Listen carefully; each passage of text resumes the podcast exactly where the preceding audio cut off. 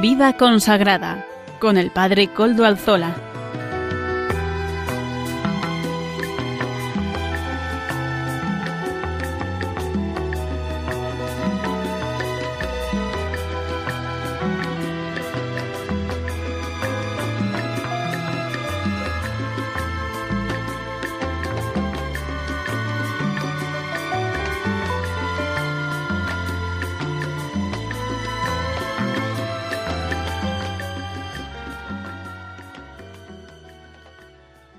Buenas tardes, hermanos, amigos y oyentes. Hoy es jueves y son las cinco de la tarde, una hora menos en las Islas Canarias. Es por tanto la hora de vida consagrada en Radio María. Les saluda con sumo gusto Padre Coldo Alzola, Trinitario. Hoy emito de nuevo desde Algorta, Vizcaya, desde la parroquia del Santísimo Redentor, que es parroquia de todos ustedes, porque les hago partícipes de la misma. Y nosotros rezamos aquí por ustedes. Espero que ustedes también recen por nosotros, por las parroquias trinitarias de Algorta. Y como ya es conocido para los oyentes del programa, nos encomendamos al inicio del mismo al Beato Domingo Iturrate, nuestro patrono y protector. Saludo también a quienes nos están ayudando en el control en Madrid. Gracias a su servicio podemos emitir en esta ocasión también. Hoy que es jueves santo, 14 de abril de 2022, por eso tendremos un programa especial. Hoy es eh, el día de la institución de la Eucaristía y del ministerio sacerdotal. Hoy Jesús celebró esa última cena con sus discípulos. En la lectura del libro del Éxodo que vamos a proclamar en la liturgia de la tarde, se describe la celebración de la Pascua de Israel, tal como la establecía la ley de Moisés. En su origen puede haber sido una fiesta de primavera de los nómadas, pero para Israel se había transformado en una fiesta de conmemoración, de acción de gracias y al mismo tiempo de esperanza. En el centro de esa cena pascual para los judíos, ordenada según determinadas normas litúrgicas, estaba el Cordero, como símbolo de liberación de la esclavitud de Egipto. Por este motivo, el Agadag pascual era parte integrante de la comida a base de cordero, y que es el agadak, el recuerdo narrativo de que había sido Dios mismo quien había liberado a Israel con la mano alzada.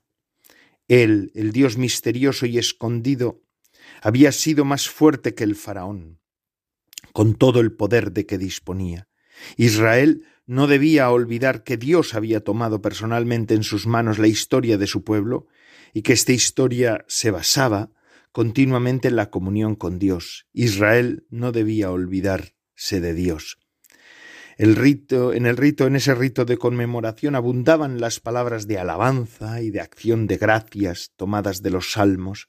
La acción de gracias y la bendición de Dios alcanzaban su momento culminante en la veracá, que en griego se decía o se dice eulogía o eucaristía.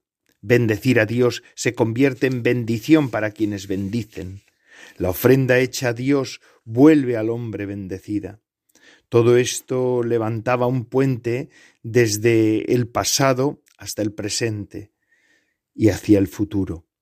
Aún no se había realizado la liberación de Israel, la nación sufría todavía como pequeño pueblo en medio de las tensiones entre las grandes potencias. Así ha sido la historia de Israel, toda la historia antigua de Israel ha sido así. El recuerdo agradecido a la acción de la acción de Dios en el pasado se convertía al mismo tiempo en súplica y esperanza. Lleva a cabo lo que has comenzado. Es lo que le decía Dios, eh, lo que le decía Israel a Dios. Danos la libertad definitiva. Jesús celebró con los suyos esta cena de múltiples significados en la noche anterior de la pasión. Teniendo en cuenta en este contexto podemos comprender la nueva Pascua que Él nos dio en la Santa Eucaristía. Es este el asunto. Cristo es el verdadero, el verdadero Cordero, el verdadero Cordero que se derramó que derramó realmente su sangre en la víspera de la Pascua, a la hora de la inmolación de los corderos el Viernes Santo. la celebró porque Él era el Cordero. Jesús celebró, en, en lugar del Cordero, se entregó a sí mismo, entregó su cuerpo y su sangre. Así anticipó su muerte como había anunciado. Nadie me quita la vida, yo la doy voluntariamente. En el momento en que entregaba a sus discípulos su cuerpo y su sangre, cumplía realmente esa afirmación. Él mismo entregó su vida. Solo, de este modo, la antigua Pascua de los judíos alcanzaba su verdadero sentido. San Juan Crisóstomo, en sus catequesis eucarísticas, escribió en cierta ocasión ¿Qué dices, Moisés? ¿Que la sangre de un cordero purifica a los hombres? ¿Que los salva de la muerte? ¿Cómo puede purificar a los hombres la sangre de un animal? ¿Cómo puede salvar a los hombres tener poder contra la muerte? De hecho, sigues diciendo San Juan Crisóstomo, el cordero sólo podía ser un símbolo y por tanto la expresión de la expectativa y de la esperanza en alguien que sería capaz de realizar lo que no podía hacer el sacrificio de un animal. Jesús celebró la Pascua sin cordero y sin templo, y sin embargo no lo hizo sin cordero ni sin templo. Él mismo era el cordero esperado, el verdadero, como lo había anunciado Juan el Bautista al inicio del ministerio público de Jesús. He ahí el Cordero de Dios que quita el pecado del mundo. Y él mismo es el verdadero templo, el templo vivo en el que habita Dios, en el que nosotros podemos encontrarnos con Dios y adorarlo. Su sangre, el amor de aquel que es al mismo tiempo Hijo de Dios y verdadero hombre. Uno de nosotros, esa sangre sí puede salvar. Su amor, el amor con el que Él se entrega libremente por nosotros, es lo que nos salva. El gesto nostálgico, en cierto sentido sin eficacia, de la inmolación del Cordero inocente e inmaculado encontró respuesta en aquel que se convirtió para nosotros y para el mundo entero, al mismo tiempo en Cordero y Templo. Así, en el centro de la nueva Pascua de Jesús se encontraba la cruz, y se encuentra la cruz en esta nueva Pascua. De ella procedía el nuevo don traído por él, y así la cruz permanece siempre en la Santa Eucaristía, en la que podemos celebrar con los apóstoles a lo largo de los siglos la, nueva Pascua. De la cruz de Cristo procede el don. Nadie me quita la vida, yo la doy voluntariamente. Ahora Él nos la ofrece a nosotros. El Agadá pascual la conmemoración de la acción salvífica de Dios se ha convertido en memoria de la cruz y de la resurrección de Cristo, una memoria que no es un mero recuerdo del pasado, sino que es que nos atrae hacia la presencia del amor de Cristo. Así la veracá, la oración de bendición y la acción de gracias de Israel se ha convertido en nuestra celebración eucarística, en la que el Señor bendice nuestros dones, el pan y el vino, para entregarse a ellos, en ellos, a sí mismo, a Él mismo, a Él mismo se nos entrega, hermanos.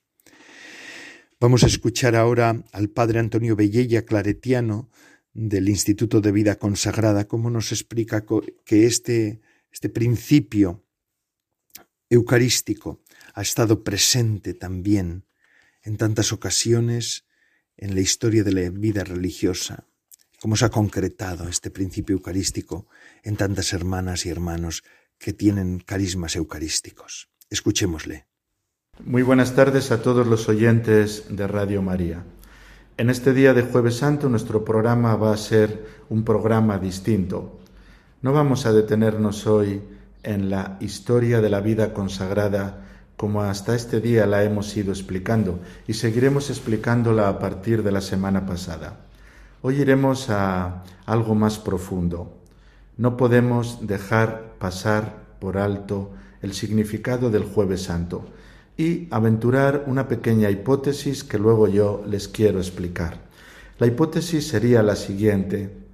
La vida consagrada a lo largo del tiempo ha desarrollado una vida eucarística y esta vida eucarística se ha plasmado en dos elementos muy importantes la adoración a Dios como característica fundamental de la vida consagrada y la actuación en la historia, es decir, de cada Eucaristía, de cada celebración, surge un compromiso.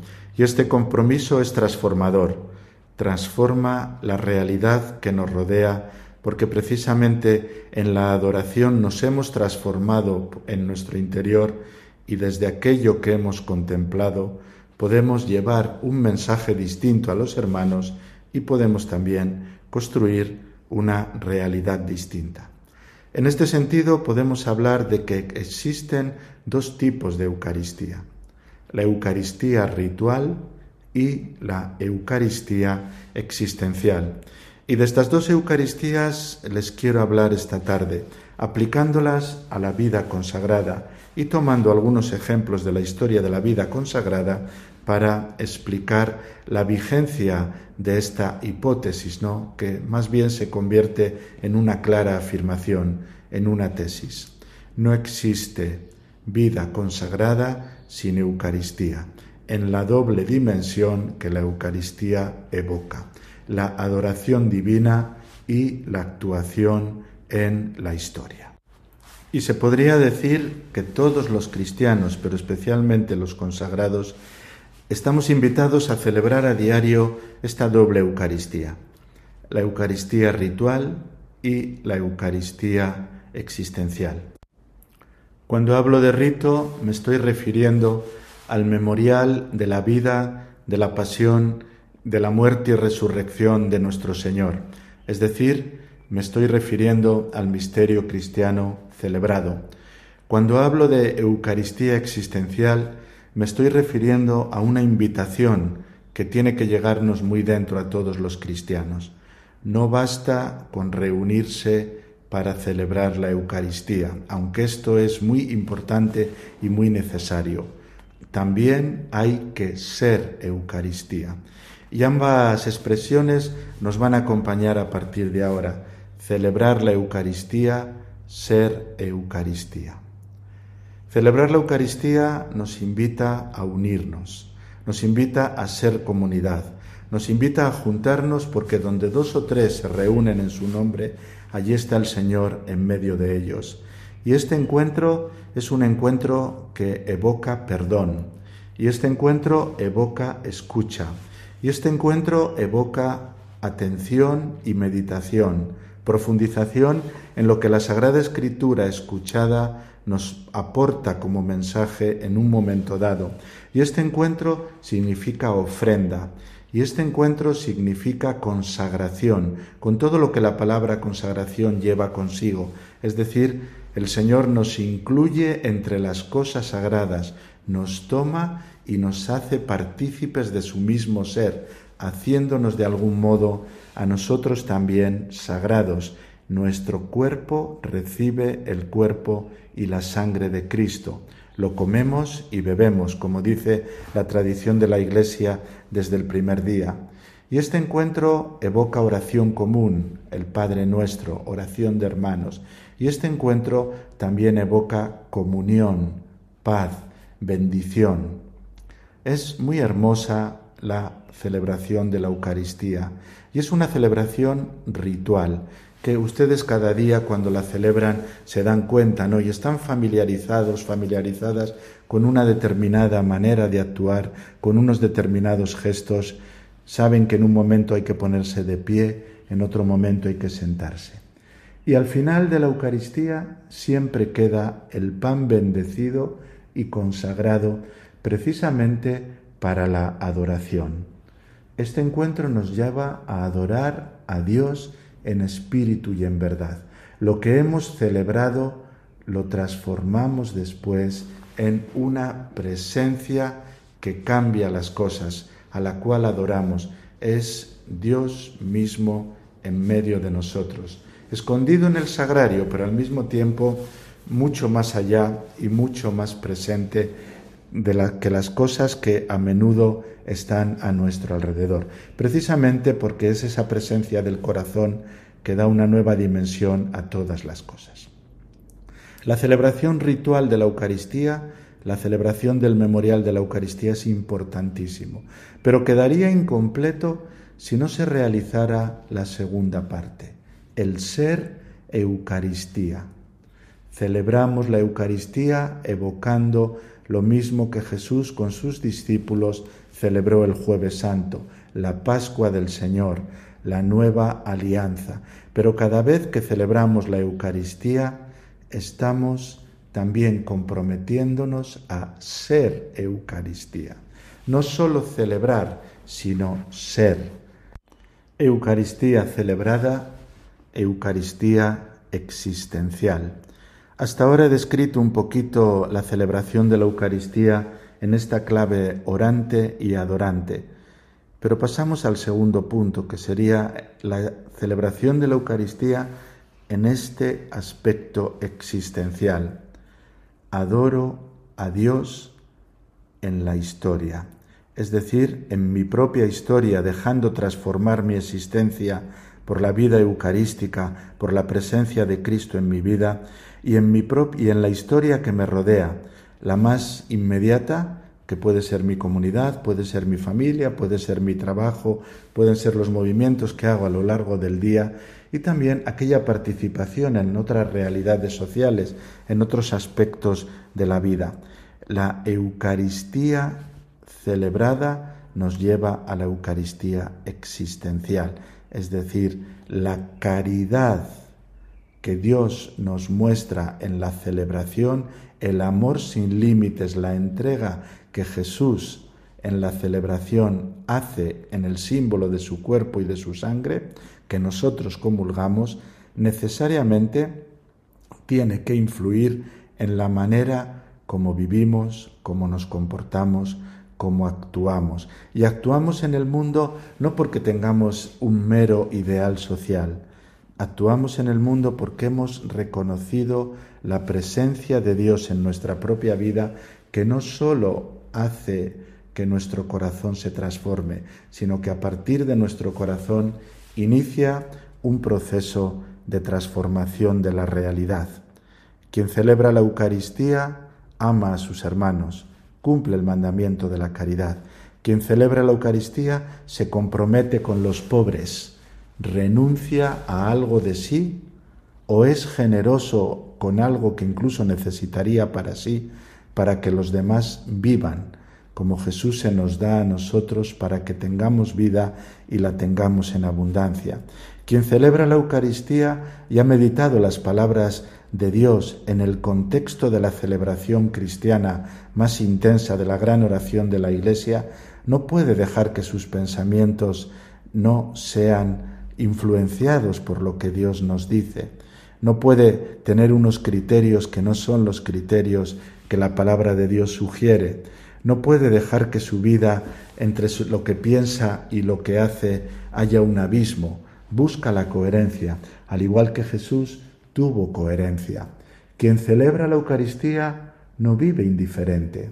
Su existencia se transforma en una adoración que todos los que lo conocen perciben y sigue adorando a Dios no porque esté delante del altar o ante la custodia haciendo un profundo rato de meditación y silencio, sino porque quien lo ve, quien lo ve a él, de algún modo o a ella, percibe que hay algo especial en su vida.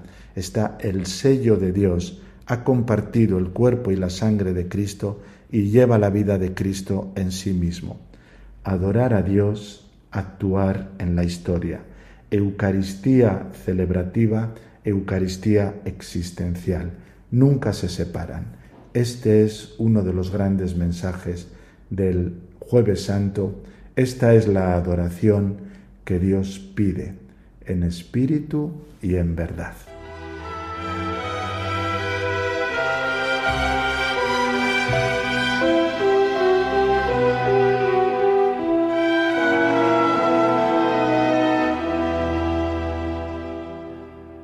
Muchas gracias, Padre Antonio Bellella, por estas palabras suyas que nos muestran cómo se ha expresado este carisma de la Eucaristía en la historia de la vida consagrada.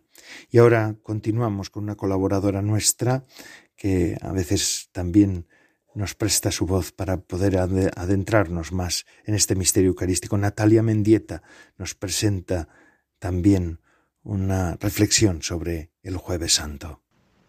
Buenas tardes, Padre Coldo. Hoy, jueves santo, el Señor celebra un banquete, el último en la tierra, preludio del banquete del cielo, de la eternidad, y lo hace con sus discípulos, sus amigos íntimos en un encuentro de fraternidad, de despedida y sobre todo de donación total. Ardientemente he deseado comer esta Pascua con vosotros antes de padecer. Jesucristo esa noche instituye la Eucaristía, la ofrenda de Él mismo, manifestación de su infinito amor al hombre. En el momento de la consagración del pan y del vino, Jesús anuncia el sacrificio de su propia vida por la salvación de la humanidad. En ese momento está contenido el sentido de su venida al mundo, la misión de un Dios que es amor, una entrega radical y perfecta. No solo da su vida por nosotros, sino que nos la ofrece como alimento.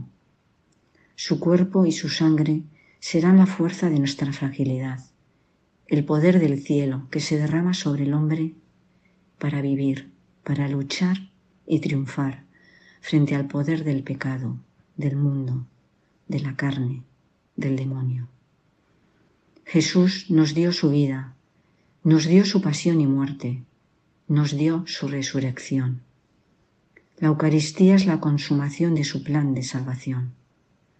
Jesús nos revela el que come mi carne y bebe mi sangre, permanece en mí y yo en él. Tiene vida eterna y yo la resucitaré en el último día. Es realmente el alimento del Espíritu, el único que nos acerca de forma directa y segura a la santidad. Sin él no podemos nada.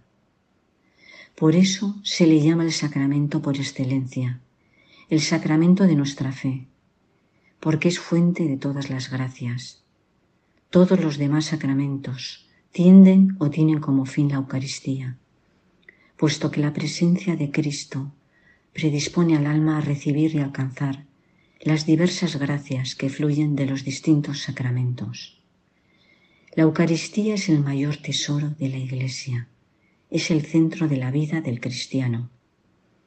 El Señor desciende de la tierra en cada consagración que se celebra en el mundo, una y otra vez, a lo largo de los siglos, manteniendo su promesa, yo estoy con vosotros todos los días, hasta el fin de los tiempos. Dios se acerca de forma invisible, misteriosa, pero tangible y real. Los cristianos debemos vivir por y para la Eucaristía, a través de la comunión y la adoración. Comunión, porque es la unión íntima con Cristo, que nos hace partícipes de su cuerpo y de su sangre. Para comulgar, nuestra alma tiene que estar limpia de pecado mortal y nuestra actitud ha de ser de respeto y devoción. Su presencia es tan fuerte que borra las faltas leves que empañan nuestro corazón. El Maestro entra, bendice y perdona. Adoración, porque es reconocer a Dios como el amor verdadero. Expresamos nuestra gratitud y gozamos de su íntima familiaridad. Adorar es una forma sublime de permanecer en el amor del Señor. Contemplarle es conocerle, dejarnos amar, sanar, liberar por Él. La Eucaristía es un acto de fe es la oración de la criatura ante su Creador, del ser creado ante el ser, ante el único yo soy, de donde viene su vida.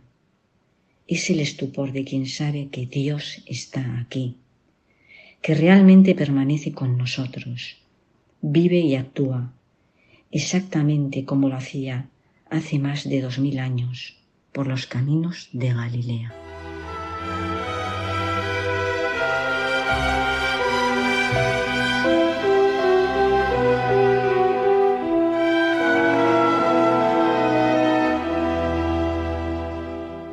Muchas gracias, Natalia Mendieta, por tus palabras, por estas palabras sobre el jueves santo.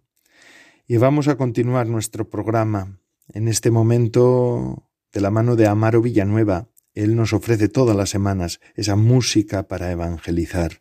Amaro Villanueva, ¿qué canción nos ofreces hoy, jueves santo, jueves del amor fraterno, jueves de la Eucaristía, jueves de la institución sacerdotal?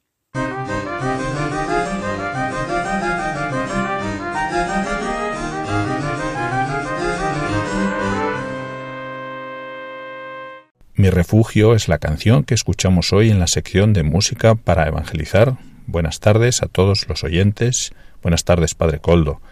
Verónica Sanfilippo interpreta la canción Mi refugio. Adelante.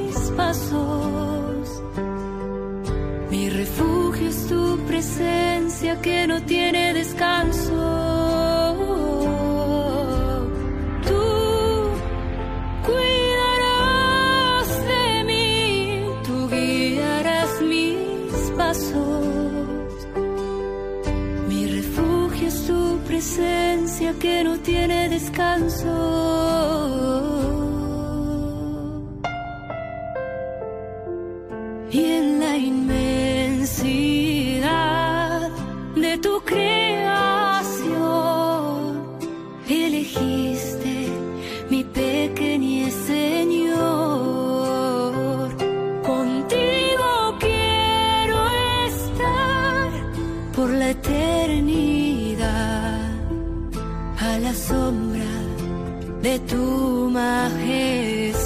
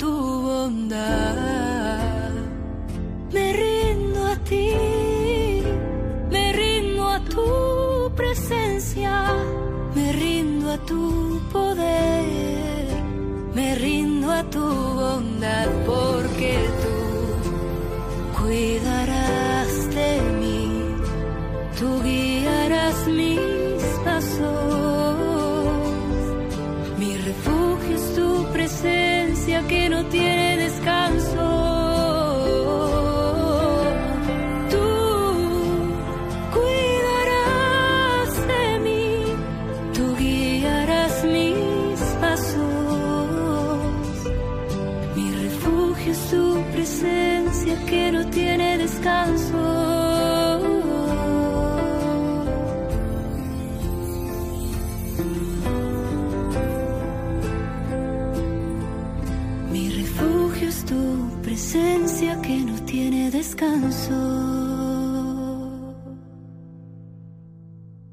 Muchas gracias, don Amaro Villanueva, por estas palabras tuyas en este jueves sacerdotal.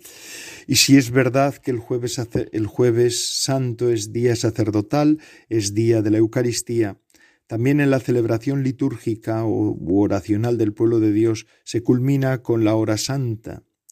El jueves santo se concluye con esa adoración eucarística, recordando también la agonía del Señor en el huerto de Getsemaní.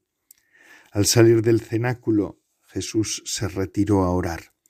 Y ahora nos va a presentar Almudena Mendieta, nuestra colaboradora, unas, unas palabras sobre esta oración en el huerto de Getsemaní. Adelante, Almudena Mendieta. Buenas tardes. Hoy vamos a comenzar con el jueves de Getsemaní. Podemos presentarnos ante Jesús en Getsemaní. Ni sus amigos más íntimos acompañaron al Señor. Todavía el pecado caía sobre ellos.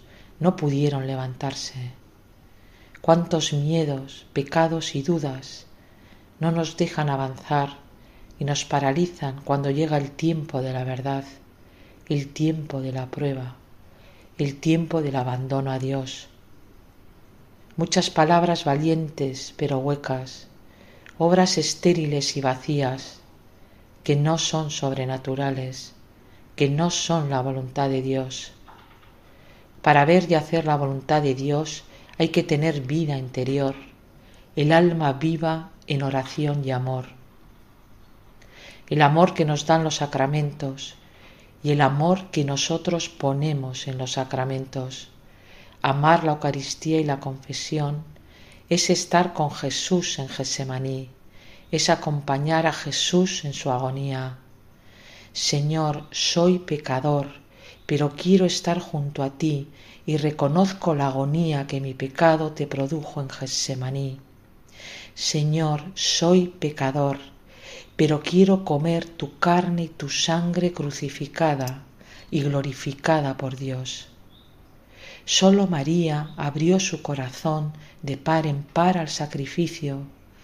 Jesucristo sabía que tenía que morir para liberarnos de nuestro pecado la muerte de Jesús era el pago por la muerte que produce el pecado. La muerte por amor venció a la muerte por el pecado. Jesucristo ganó la batalla con el amor. Pero él sabía que su madre no tenía pecado, que no tenía muerte. Jesús sufrió atrozmente por nuestra salvación, pero también sufrió por su madre la tierna Inmaculada, ella, la puda dolorosa, en agonía por sobrellevar la injusticia más grande, el asesinato del Santo, del Eterno, de Dios por sus propias criaturas. La agonía de una madre que no pudo frenar su desgarro del corazón por conocer a quién estaban matando, una madre que soportó la crueldad, los insultos, las injurias hacia su hijo y hacia ella. Ese sufrimiento que Dios permitió en su madre, en su hija, en su esposa. La agonía de Jesús por los hijos pecadores y el sufrimiento de Jesús por ver a su madre en tal trance estos dos corazones que no podían separarse, carne de su carne, sangre de su sangre. ¿Cómo una criatura humana pudo soportar la crueldad hacia su Dios? La crueldad ante el inocente, amado, humillado Hijo de Dios e Hijo de sus entrañas? Jesús estaba preparando a su madre para ser la madre de la Iglesia, la madre de la humanidad. Y ese parto fue con mucho dolor. Jesús nos dio a su madre y la Virgen María nos dio a luz con mucho dolor. La madre que hubiera querido irse con su Hijo amado y seguirle en la muerte, se quedó con la humanidad. Ella confirmó en la fe a la Iglesia naciente Jesús no tuvo que morir por su madre, tuvo que morir por nosotros. Cargó con el pecado y se hizo pecado, y cayó sobre él el peso de todas las culpas de todos los tiempos. Pero el amor de Dios es superior a la muerte. Jesucristo en Gesemaní vivió todos los horrores y tembló al verlos y asumió las atrocidades de todos los seres humanos. Pero la confianza y obediencia en hacer la voluntad del Padre hizo que se levantara con decisión para cumplir su misión, la redención del género humano. Nacimos en el Hijo a la vida sobrenatural y Dios Padre desde entonces nos miró como a hijos suyos en el Hijo. Sólo el amor supera el pecado, sólo Dios es amor y los que viven en su amor. Vivamos esta Semana Santa como lo que es, santa, impagable, inmerecida, alegres porque somos amados de Dios.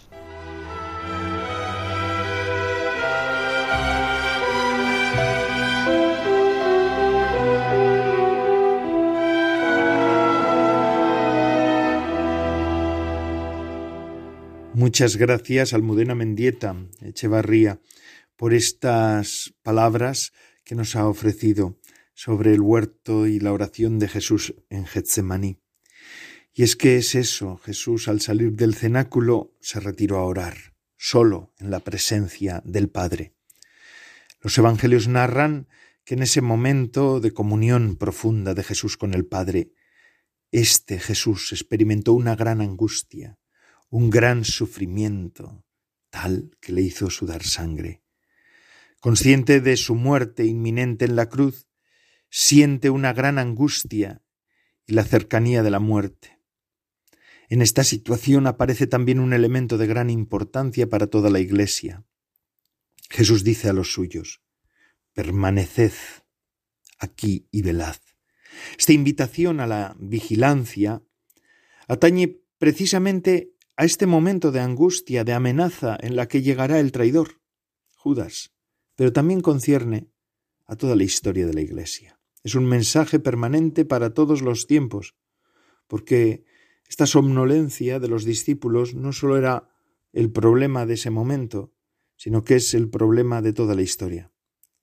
La cuestión es en qué consiste esta somnolencia, en qué consistiría la vigilancia a la que el Señor nos invita pues yo diría que la somnolencia de los discípulos a lo largo de la historia consiste en cierta insensibilidad del alma ante el poder del mal, una insensibilidad ante todo el mal del mundo, ante el mal que nos rodea.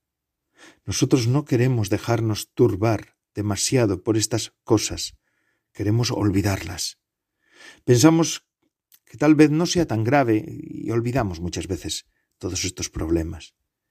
Y no es sólo insensibilidad ante el mal, mientras deberíamos velar para hacer el bien, para luchar por la fuerza del bien. Es insensibilidad también ante Dios. Esta es nuestra verdadera somnolencia, esta insensibilidad ante la presencia de Dios que nos hace insensibles también ante el mal. Nos sentimos, no sentimos a Dios, nos molestaría y así naturalmente nos sentimos, no sentimos tampoco la fuerza del mal y permanecemos en el camino de nuestra comodidad. La adoración nocturna de este jueves santo, que la vamos a hacer dentro de unas horas, el estar velando con el Señor debería ser precisamente el momento que, para hacernos reflexionar sobre la somnolencia de los discípulos, de los defensores de Jesús, de los apóstoles, de nosotros, que no vemos, no queremos ver toda la fuerza del mal y que no queremos entrar en su pasión por el bien, por la presencia de Dios en el mundo, por el amor al prójimo y a Dios. Luego el Señor comienza a orar. Los tres apóstoles que le acompañaron, Pedro, Santiago y Juan, duermen. Pero alguna vez se despiertan y escuchan el estribillo de, una, de esta oración de Jesucristo, del Señor. no se haga mi voluntad sino la tuya. ¿Qué es, en este caso, mi voluntad? ¿Qué es tu voluntad de la que habla el Señor? Mi voluntad es que no debería morir.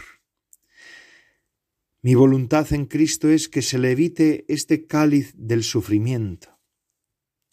Es en realidad la voluntad humana, de la naturaleza humana, y Cristo siente, con toda la conciencia de su ser, la vida, el abismo de la muerte, el terror de la nada, esta amenaza del sufrimiento. Y siente el abismo del mal más que nosotros, ¿eh?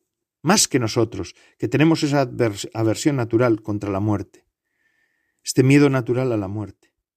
Además de la muerte, siente también todo el sufrimiento de la humanidad.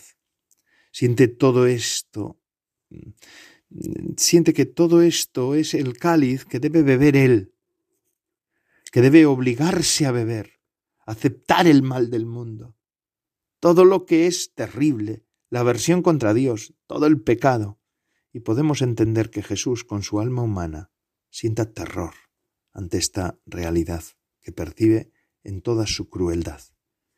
Mi voluntad sería no beber el cáliz, pero mi voluntad está subordinada a tu voluntad, Padre, a la voluntad de Dios, a la voluntad del Padre, que es también la verdadera voluntad del Hijo. El Hijo quiere hacer la voluntad del Padre. Así Jesús en esta oración transforma la aversión natural, la aversión contra el cáliz, contra su misión de morir por nosotros, transforma esta voluntad natural suya en voluntad de Dios, en un sí a la voluntad de Dios. El hombre de por sí siente la tentación de oponerse a la voluntad de Dios, de tener la intención de seguir su propia voluntad, de sentirse libre solo si es autónomo.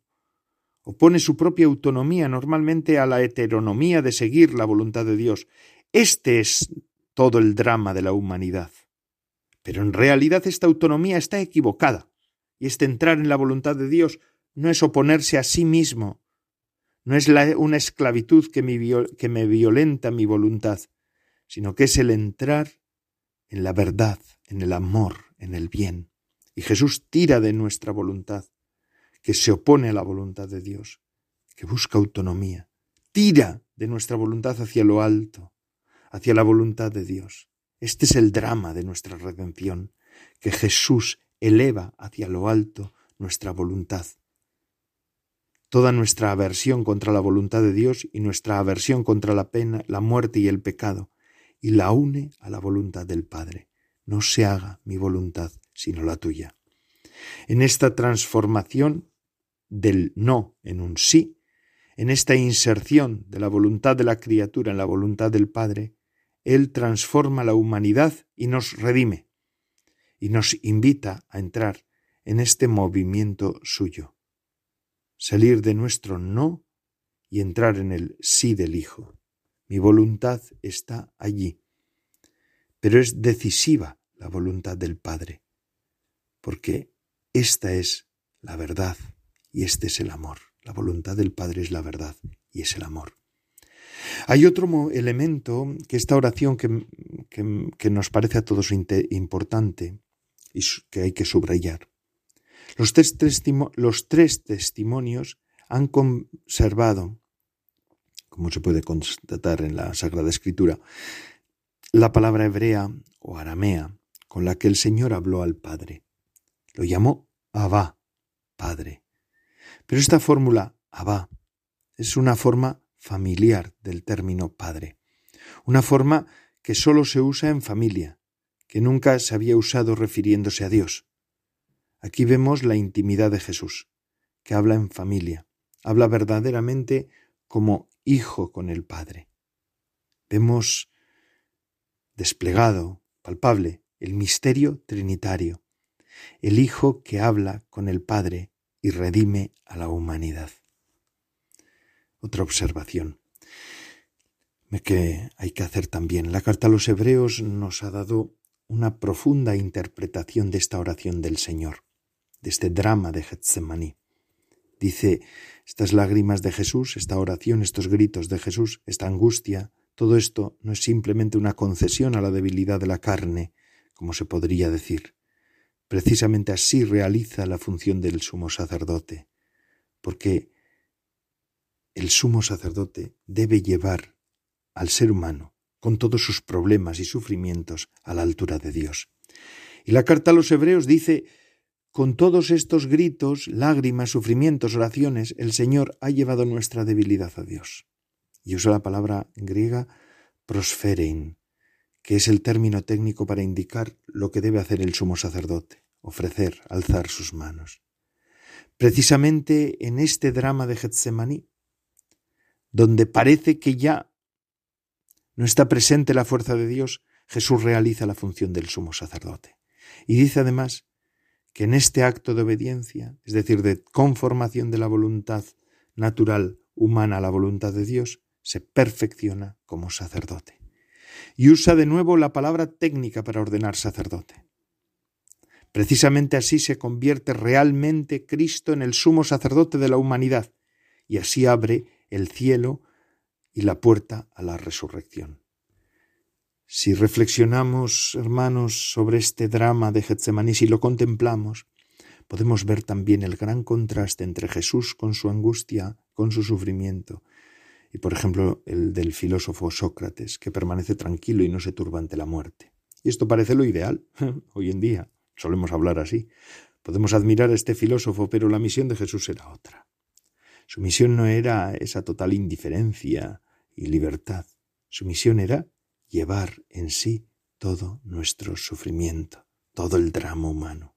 Y por eso precisamente esta humillación de Getsemaní es, es esencial para la misión del hombre Dios que es Jesucristo.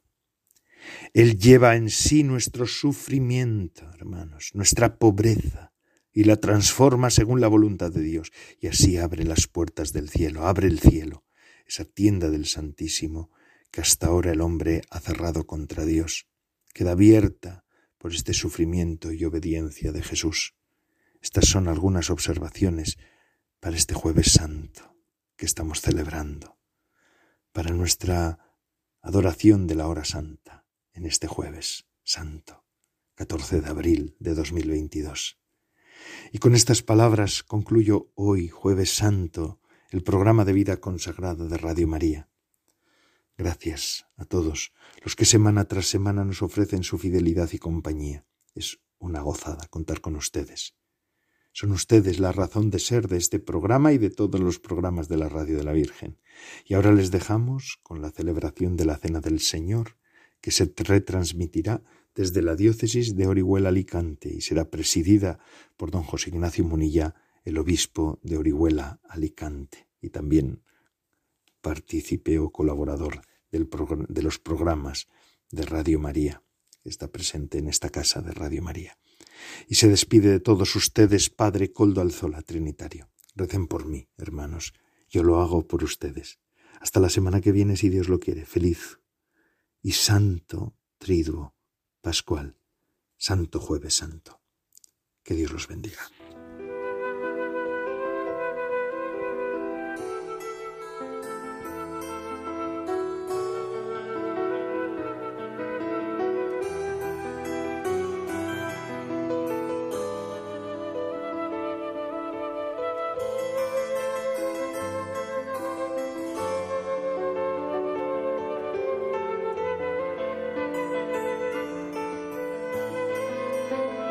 Vida consagrada con el Padre Coldo Alzola.